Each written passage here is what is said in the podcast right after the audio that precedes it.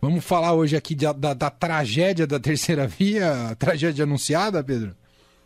Pois é, eu estou aqui nesse momento no, no Hotel Mofarrege, aqui em São Paulo, aqui na região aqui da Paulista, onde está acontecendo um evento da terceira via, que virou uma terceirinha via, né? Diminuiu.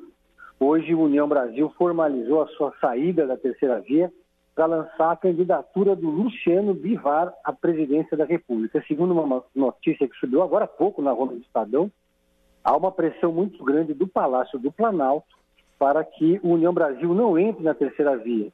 E se entrar, a ameaça é que o União Brasil perca os seus cargos. Sim, o União Brasil tem cargos no governo federal, na Codevasf, que é uma agência de fomento ali da, da região do Nordeste, muito poderosa, que tem a participação de aliados do ACM Neto, que é um dos caciques do União Brasil. No final das contas, o União Brasil pulou fora, a, União, a, terceira via ficou agora apenas com o PSDB e o MDB. E nesse encontro, que foi organizado pelo grupo Derrubando Muros, que acontece aqui na Paulista, né, é, curiosamente, só tinha a presença de adversários do João Dória, ou seja, cresce muito a pressão para que o João Dória saia, desista de disputar a presidência da República.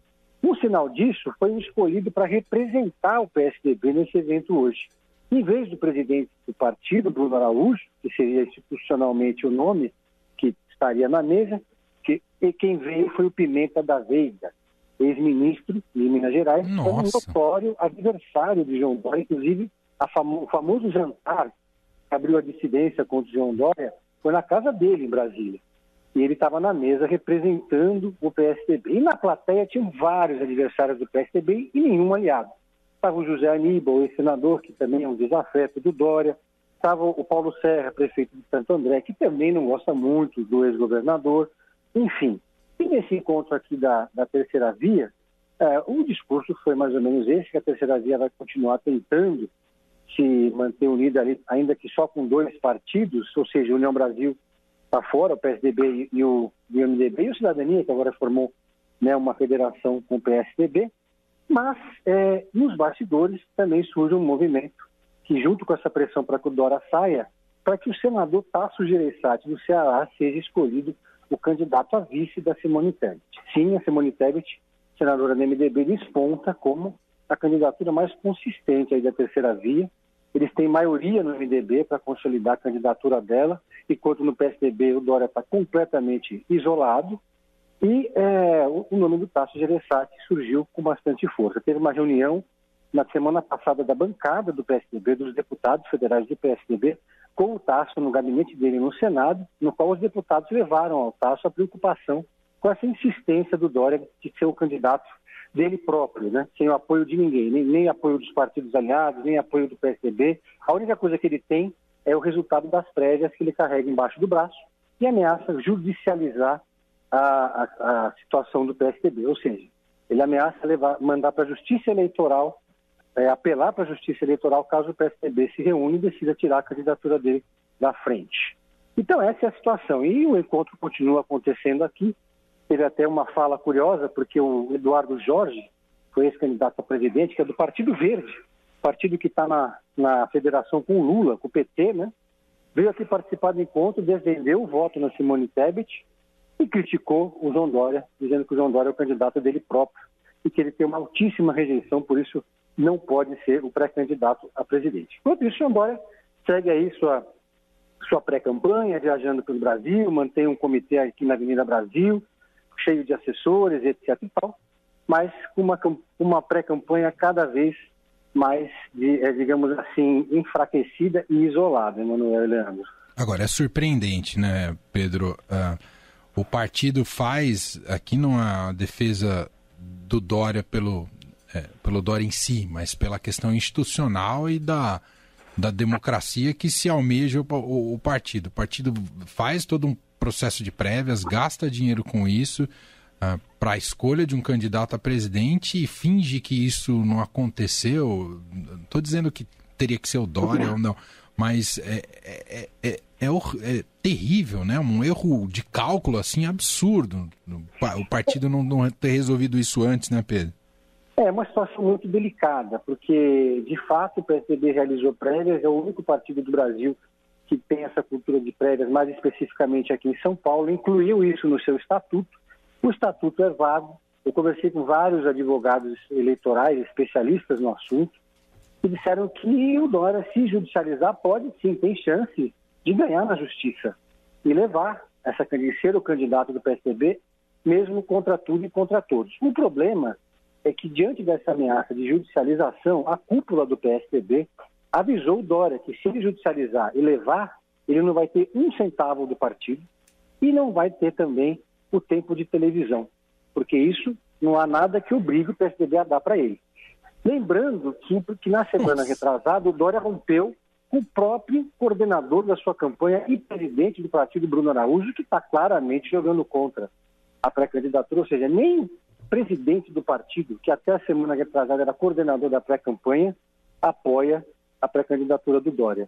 E aí as circunstâncias entre as prévias e, e o que está acontecendo hoje, elas mudaram, né, Manuel? Então, uhum. de fato, houve as placas tectônicas se, se, se movimentaram. E o Dória se enfraqueceu. E o PSDB está preocupado. O, Dória, o, a, o time do Dória pediu ao PSDB, quer, exige 35 milhões de reais para ele fazer a sua campanha presidencial. Por enquanto, levou até agora 2 milhões e 800 mil reais para fazer a pré-campanha. O PSDB não está nem um pouco disposto a dar esse dinheiro para ele. Até porque a prioridade número um do PSDB nacional é eleger o Rodrigo Garcia governador de São Paulo e fazer assim com que o PSDB mantenha a hegemonia no Palácio dos Bandeirantes, que já vai para três décadas. E se você gastar 35 milhões de reais com uma candidatura que aparentemente não tem muita chance de decolar, você diminui o tamanho do cofre para as demais candidaturas, para deputado, para governador e para senador. Então é também uma questão de grana, né, Manuel? Uhum. Que coisa. Agora, Pedro, a tendência, pelo que você tem acompanhado, é, e com toda essa fragmentação, com essa depuração do processo da terceira via, há uma tendência que no final das contas vai cada um por si?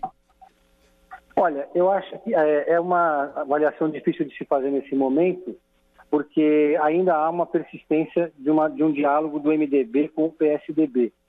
O PSDB, tirando o Dória, que insiste em ser o candidato dele próprio, ele tem dado demonstrações de que não faz questão de liderar a chapa.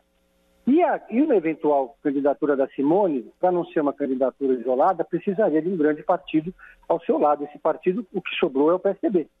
Então o PSDB teve a prerrogativa de indicar a candidatura a vice. Então eu acredito que ainda há uma grande possibilidade de uma composição entre MDB e PSDB, com o PSDB indicando a candidatura a vice é, e liberando aí é, essa, o caixa para investir nas candidaturas a deputado.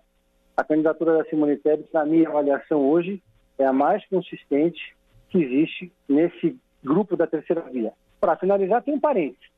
É, diante dessa nesse cenário caótico, né?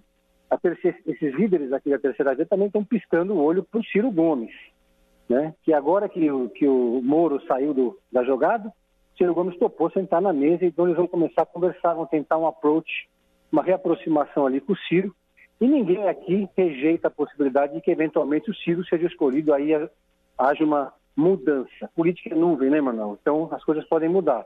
Então, essa possibilidade, para mim, são dois, dois cenários. Um é o PSDB sair com o MDB sair com o PSDB, e o outro é o Ciro sentar na mesa e, como ele é mais bem colocado nas pesquisas de intenção de voto, ser ele o candidato. É isso. Vamos acompanhar, então, essas negociações, como é que elas vão é, evoluir a partir de agora. Pedro Venceslau, repórter de política do Estadão, está com a gente todas as terças e quintas. Tem dica de Pedro em série hoje, Pedro? Tem sim. Quem assistiu de Porçã, aquela série francesa né, engraçadíssima, né? Agora vai chegar né, na Prime Video uma versão britânica da Di Porçã. Está para estrear aí essa semana. Já que já não estreou, eu confesso que hoje não tive tempo de ver se ela já chegou, mas é a mesma história, o mesmo enredo, só que com personagens ingleses. Né? Di Porçã, a versão francesa, se passa numa agência de, que agencia atores franceses. E os atores que são agenciados são atores de verdade, né? Os atores interpretam eles mesmos. E são atores famosos. Então, curioso, eu estou curioso para ver essa versão inglesa, para ver quais são os atores ingleses que vão representar a si próprios nessa série. A versão francesa é engraçadíssima, deliciosa, e a versão inglesa, imagino que deve seguir na mesma linha. Muito bem. Pedro volta com a gente semana que vem. Um abraço, Pedro! Um abraço, valeu. valeu.